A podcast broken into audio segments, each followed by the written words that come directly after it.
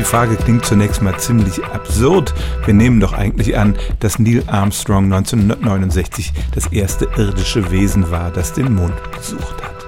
Aber es ist zumindest möglich, dass irdische Materie auch auf andere Weise zum Erdtrabanten gelangte.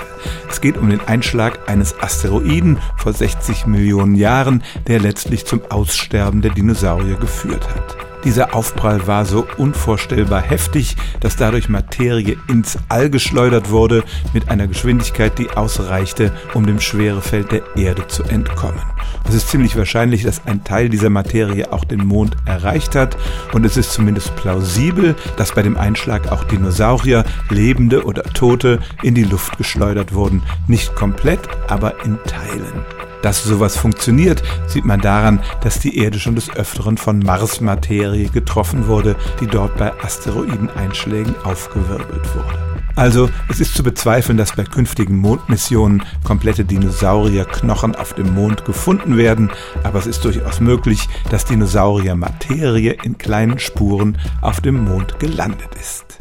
Stellen auch Sie Ihre alltäglichste Frage unter stimmtz.radio1.de.